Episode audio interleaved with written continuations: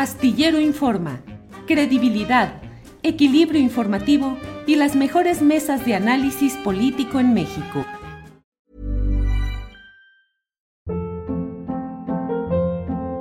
Hold up. What was that? Boring. No flavor. That was as bad as those leftovers you ate all week. Kiki Palmer here, and it's time to say hello to something fresh and guilt-free. Hello Fresh. Jazz up dinner with pecan-crusted chicken or garlic butter shrimp scampi. Now that's music to my mouth. Hello Fresh. Let's get this dinner party started. Discover all the delicious possibilities at hellofresh.com.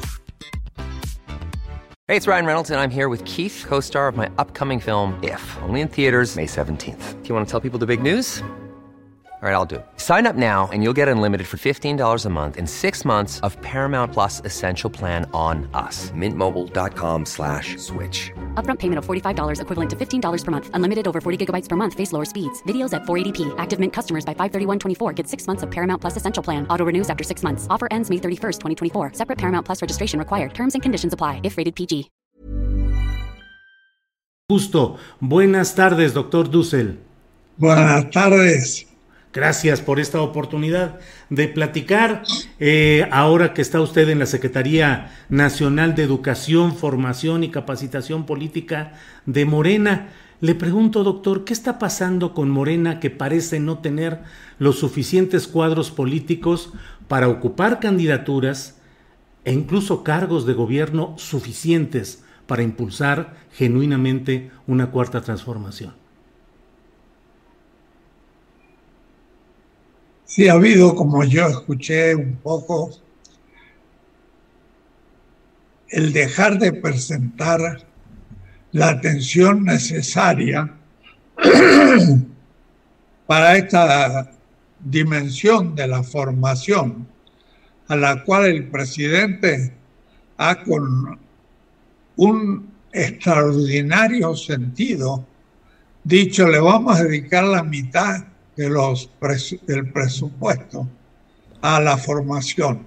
Lo cual no se Debo cumplió. decir que yo he insistido siempre que un partido político no es meramente una maquinaria electoral, sino que es una escuela de política. Porque si queremos una nueva política, necesitamos nuevos políticos. ¿Y de dónde los sacamos? Si los sacamos de las costumbres, pues repetimos lo mismo inevitablemente, aunque tengamos la intención y la proclamación de que va a ser distinto, pues no son lo mismo porque no hemos dado una formación. Me acuerdo de una discusión muy buena, un diálogo con García Linera en Bolivia eh, y también cuando estuvo aquí en México, eh, coincidíamos en que en Bolivia el, el MAS había tenido mucha dificultad en formar sus cuadros. Y en Argentina en este momento el peronismo tiene un problema de siempre, de que nunca formó cuadros, aunque la obra de Perón son 40 tomos y habría que leerla, pero muchos no la han leído, ni siquiera los peronistas. Y lo mismo el, el Partido de Trabajo en Brasil. Y qué decir en Ecuador, es decir, los grandes partidos de, ¿qué- ¿cómo le podemos llamar? Progresistas y populares, no populistas de América Latina, tienen la falta de no haber explicitado suficientemente su ideología y de mantenerla en vilo en una discusión permanente. Es decir, faltan revistas, por ejemplo, de la discusión ideológica en los partidos. No se le da fondos.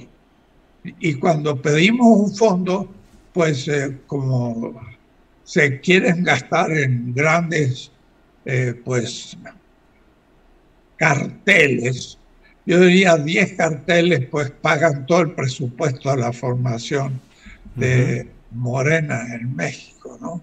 Y sin embargo se dice, no, no, hay que restringir, hay que pensar en, en que ahora vienen las elecciones, como si un buen curso que se abriera toda la población, no sería un gran medio aún para todos los candidatos, explicando cosas fundamentales como qué es la democracia, que no estamos para nada de acuerdo en qué consiste, por último, la democracia, eh, porque no es solamente la elección de candidatos que cada uno vota y sin fraude.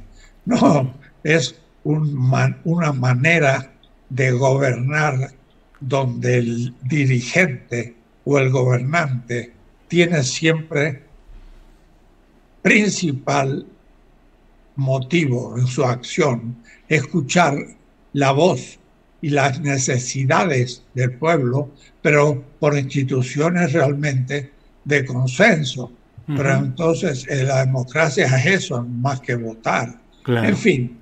Doctor, ¿qué, ¿qué, valoración o calificación le sugiere eh, la plantilla de candidaturas que para este próximo junio está presentando Morena, con candidaturas eh, provenientes del PRI más oscuro en algunos casos, eh, oportunistas, chapulines, gente que estuvo en el PAN, que votaron a favor de las reformas estratégicas de Peña Nieto. Es decir, en muchos lugares está brotando la inconformidad de la gente por candidaturas que no son lo que se esperaba de Morena.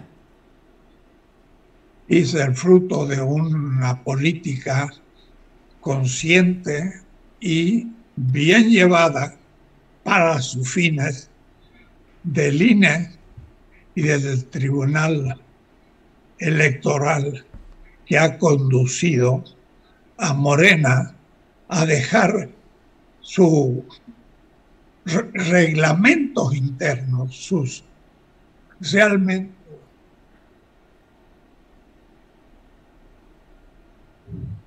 Sí, adelante. Documentos básicos de Morena, porque la elección de los representantes en los estatutos podría elegirse excepcionalmente cuando el tiempo y la irregularidad de los momentos exigen eh, elegirlo por encuesta. Pero la manera natural de los documentos constitutivos de Morena son que el Comité Ejecutivo Nacional lo elige el Congreso Ordinario de Morena y son 3.000 miembros. No es una encuestita hecha rápido y por presiones externas. Es una elección fundamental. Y, Morena en noviembre de, del año 19 ya y después el 20, llegó un punto en que estaba ya por hacer su congreso ordinario y había dos o tres lugares donde había habido irregularidades y violencia inducida externamente. Y de pronto pues el, tribunal da por concluido todo lo que se había hecho y empezar de nuevo. Puede decir, el método de las encuestas es un método no estatutario normal, sino es un método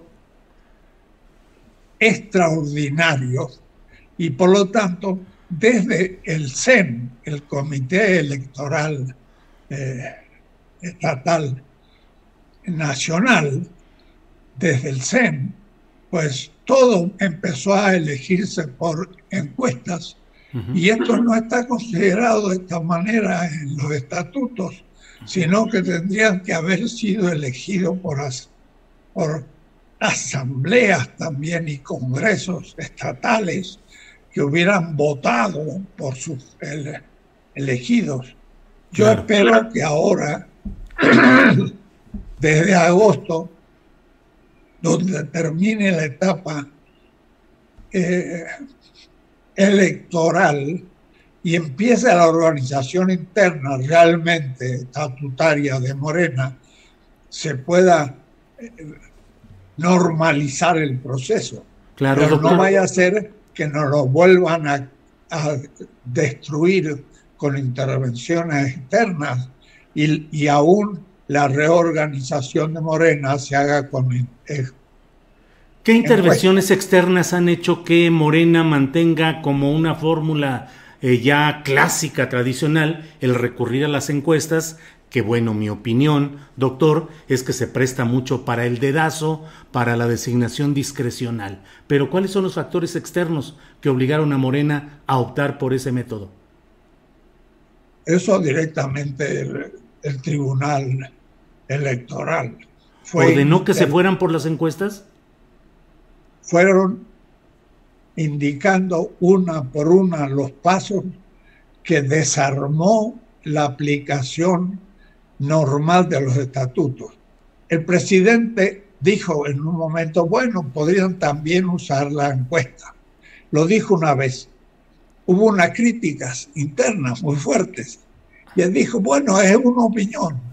Y tercera vez el presidente dijo, y puede ser una equivocación haberlo sugerido, pero se olvidó de esa corrección que hizo y quedó como una doctrina unánime aceptada, pero la, aceptó una minoría que justamente ha venido manejando, no quiero dar nombres, pero internos a, Morena, sí, pero bombardeada Morena desde fuera e interviniendo en el partido. Por eso que el Tribunal Electoral tiene unos problemas muy importantes. Primero, es última instancia en sus decisiones. Y esto parece que fuera el, tribunal eh, jurídico máximo en este momento. Y interviene en el partido. Pero lo es, es la instancia máxima. Siempre en todo sistema judicial.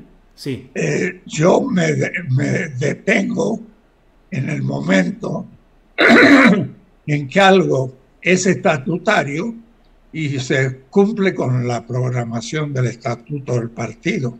Y ahí ya no intervengo y dejo el tribunal interno que debe de, decidir todas las cuestiones jurídicas, que era el doctor Héctor Díaz Polanco, presidente de la Comisión de Honestidad y Justicia. Ese es el tribunal interno pero ese tribunal fue inutilizado por un tribunal externo. Y ese tribunal externo ha dado las condiciones de tener que por último usar la metodología más antigua. Mire, los Tlamatinis, eh, los sabios también elegían a los, a los reyes eh, aspectos. Y el, el, sistema era muy parecido al del PRI, porque eran muchas consultas sucesivas a distintos niveles y al fin se elegía el, el rey del, del grupo. Y entonces eh, eh, esto es, ha vuelto a ser el, el mecanismo que se está usando que no, no es cumplen los estatutos, porque en los estatutos cada autoridad debe ser elegida por el Congreso o por la Asamblea eh, local o estatal y, realmente tendría que participar ahí todos los miembros. Doctor, ¿las encuestas han sido un disfraz del dedazo?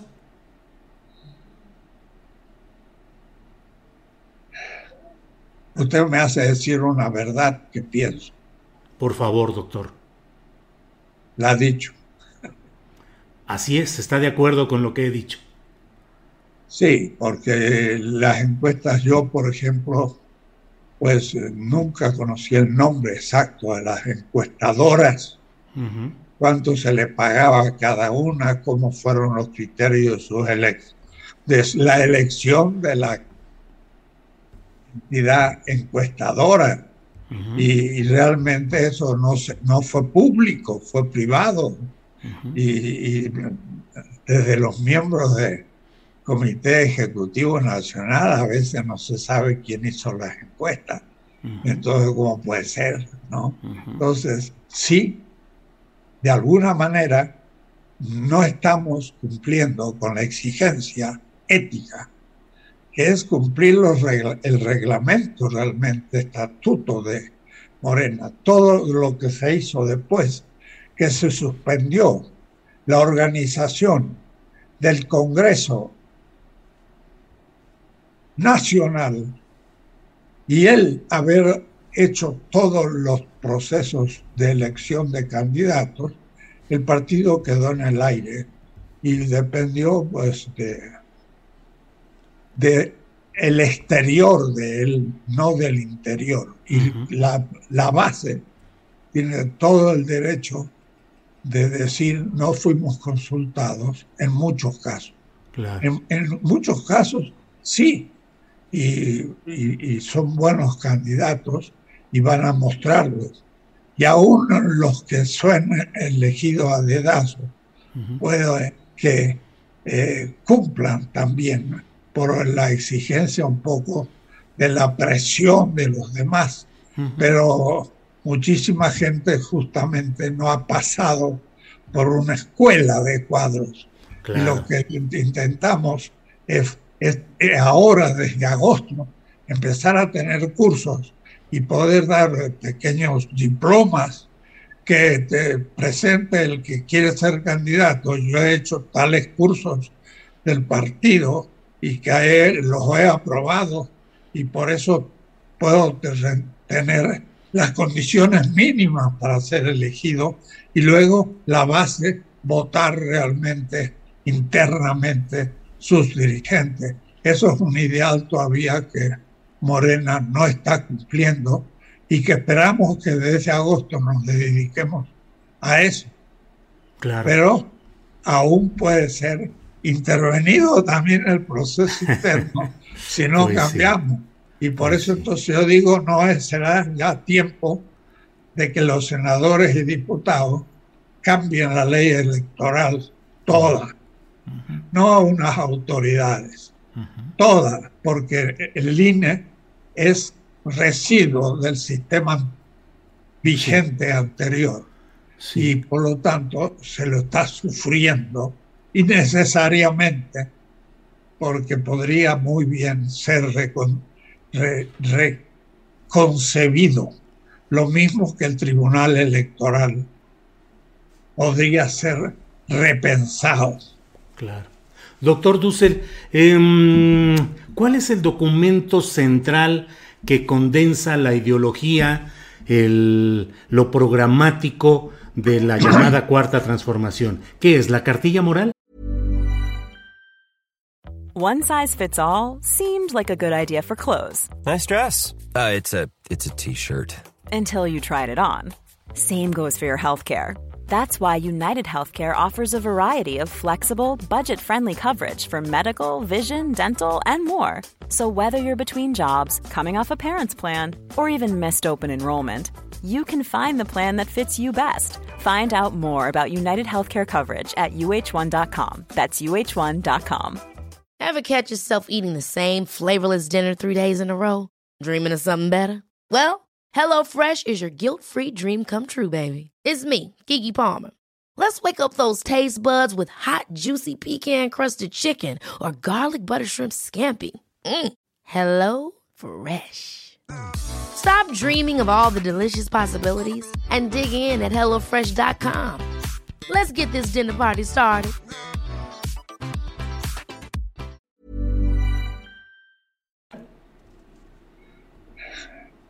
Miren, más que un documento, es una cierta práctica que tampoco es solo mexicana, sino que yo la veo muy presente en toda América Latina. En América Latina nunca la izquierda, una izquierda razonable, una izquierda con sentido de las posibilidades reales, seria, nunca había llegado al gobierno, porque tenemos la etapa populista después, bueno, habría que relatar los últimos 50 o 60 años de América Latina bajo la dependencia norteamericana que continúa. Eh, permítame dos minutos ver el esquema histórico. Sí, señor. En el 45 Estados Unidos queda como el gran imperio y sin contraparte la potencia productiva y además ideológica y además con Hollywood, o decir cultural. Entonces tiene la hegemonía, no, no la dominación del sistema mundo, pero una cierta hegemonía. Y los soviéticos estaban a la, como la reacción, reaccionando ante esto y Khrushchev llegó a decir, en los 70 estaremos como Estados Unidos, lo cual suponía que Estados Unidos era un poco el ejemplo del socialismo real. A eso no le podíamos oponer nada, sino gobiernos que venían desde la etapa anterior, que no estaban eh, capacitados de comprender la nueva situación. El golpe de Estado contra Arbenz en Guatemala en el año 1900, después de la Guerra Mundial, establece el comienzo del fin de los gobiernos que se llamaron nacionalistas, dictaduras o populistas, pero ¿por qué eran nacionalistas?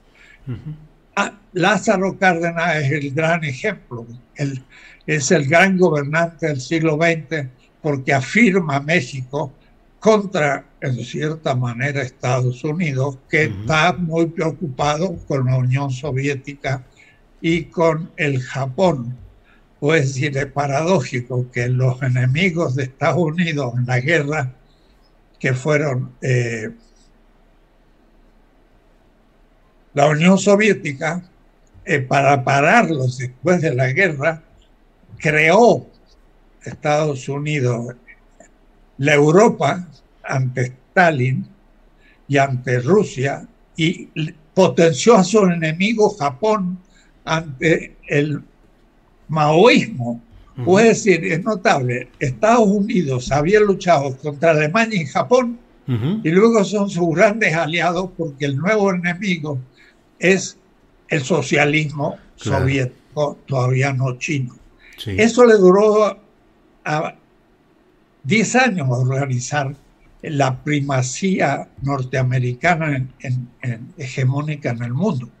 Después de 10 años, justamente en el 59, entonces ya empieza el, derrocar a los gobiernos populistas latinoamericanos que estaban teniendo el gustito, si me permiten, de una cierta afirmación nacional. Y eso es Cárdenas, que puede nacionalizar el petróleo, el gas, y, y, es Perón en Argentina, y es Ibáñez en Chile, y es hasta los gobiernos títeres del Caribe. Todos estos eran nacionalistas populares y Estados Unidos no los había atacado, pero cuando um, arregló el, la geopolítica central, Japón contra eh, Mao y la Unión Europea y Alemania contra Stalin, que era el centro, se pudo preocupar de la periferia y entonces empezó a derrocar todos los gobiernos nacionalistas, populistas, que se le llamaba dictaduras militares en América Latina, y empieza la dependencia. Pero eso, esas ideologías de Perón, de, Vargas en, Brasil y aún de, de entre nosotros Cárdenas en México, todavía no se habían formulado como eh, ideologías de izquierda. Más bien todavía tenían prejuicios antisocialistas y antimarxistas. Y nosotros en México ya generamos esa ideología de lo que es la cuarta transformación. La cuarta transformación viene a plantear un tema a la tercera transformación, que fue la entrega total ya de América Latina como dependiente de Estados Unidos, lo que llamamos el neoliberalismo. Es un corte. y, México es en este momento central en ese corte. Claro que el primero que lo dio fue la revolución cubana, pero quedó hibernada fuera de la historia por el bloqueo norteamericano. Y después hubo otras grandes revoluciones. La nicaragüense con el zapatismo, el sandinismo, el zapatismo y luego la revolución boliviana. Y entonces fue surgiendo un tipo de izquierda popular muy indefinida ideológicamente.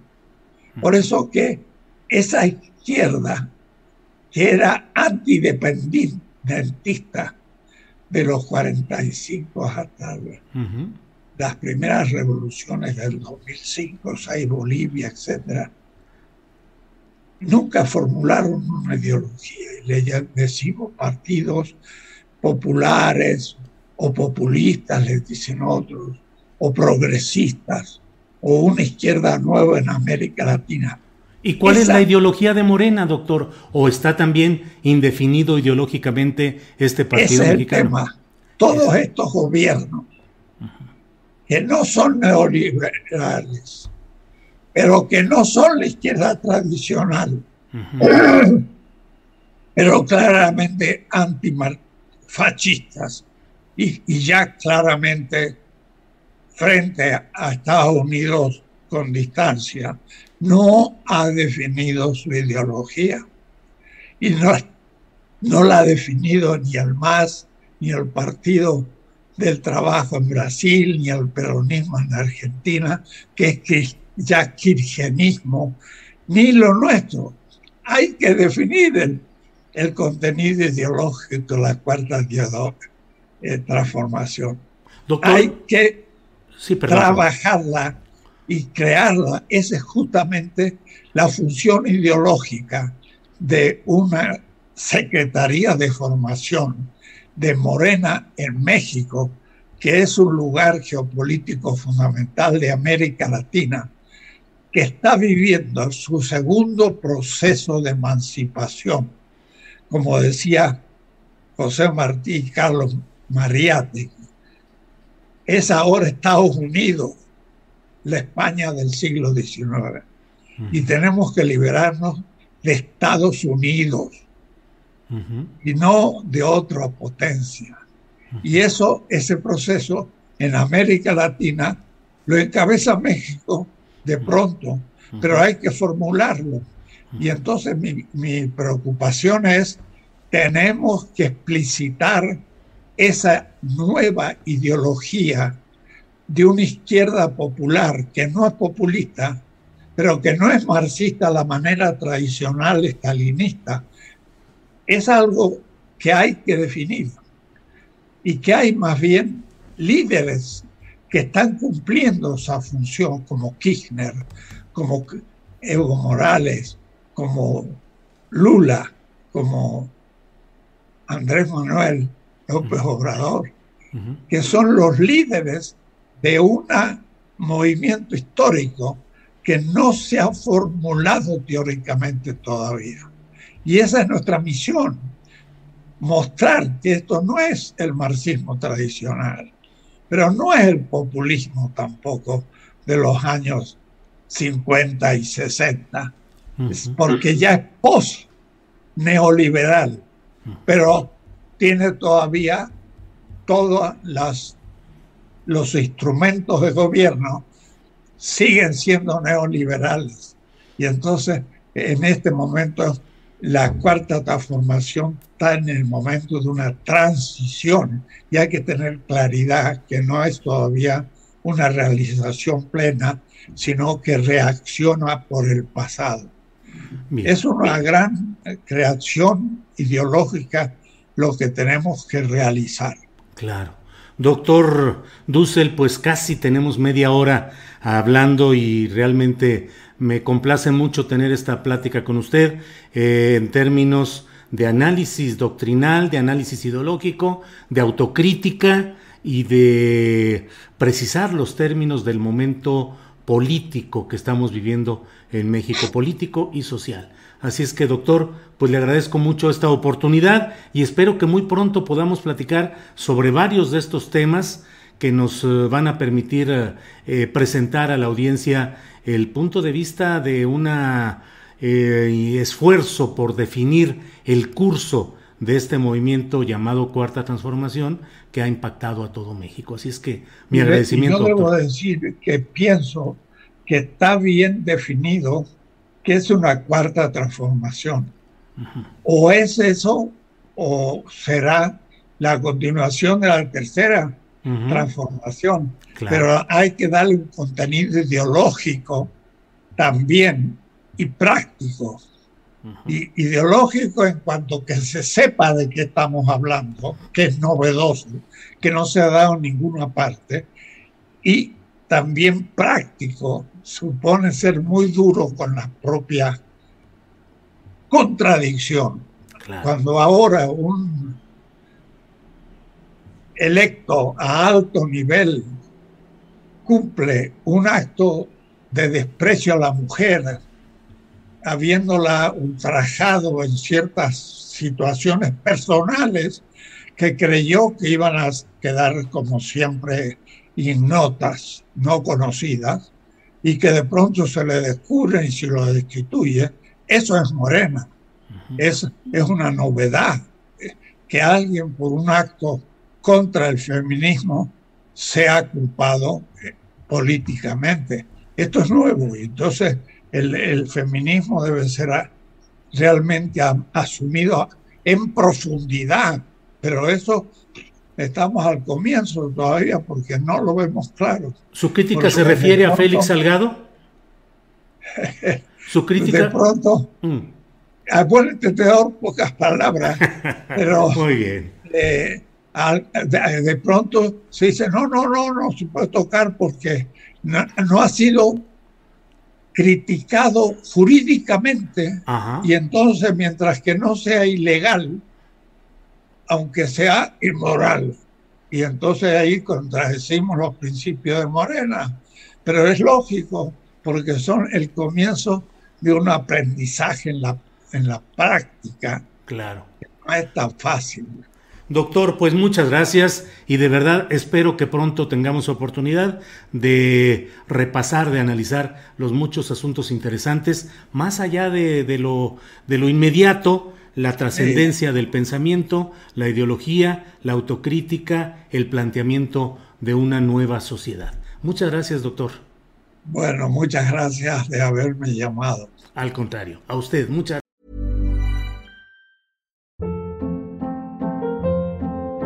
Hold up. What was that? Boring. No flavor. That was as bad as those leftovers you ate all week. Kiki Palmer here, and it's time to say hello to something fresh and guilt-free. Hello Fresh. Jazz up dinner with pecan-crusted chicken or garlic butter shrimp scampi. Now that's music to my mouth. Hello Fresh. Let's get this dinner party started. Discover all the delicious possibilities at hellofresh.com. En Sherwin Williams somos tu compa, tu pana, tu socio, pero sobre todo somos tu aliado, con más de 6.000 representantes para atenderte en tu idioma y beneficios para contratistas que encontrarás en aliadopro.com. En Sherwin Williams somos el aliado del PRO. Para que te enteres del próximo noticiero, suscríbete y dale follow en Apple, Spotify, Amazon Music, Google o donde sea que escuches podcast te invitamos a visitar nuestra página julioastillero.com.